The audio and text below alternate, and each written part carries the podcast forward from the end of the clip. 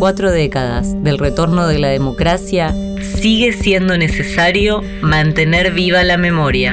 Mi nombre es Cero Pesquero, soy director de la Tecnicatura en Creación Musical y en este día me parece importante recordar que el genocidio perpetrado por los militares que usurparon el gobierno argentino el 24 de marzo del 76 fue contra el pueblo, contra los estudiantes, contra los docentes, los deportistas, obreros y trabajadores. Hoy, después de 40 años de democracia, los civiles que apoyaron esa dictadura militar siguen en el poder. Por eso es importante hacer hincapié en la memoria, la verdad y la justicia. Un solo demonio en nombre del Estado ejerce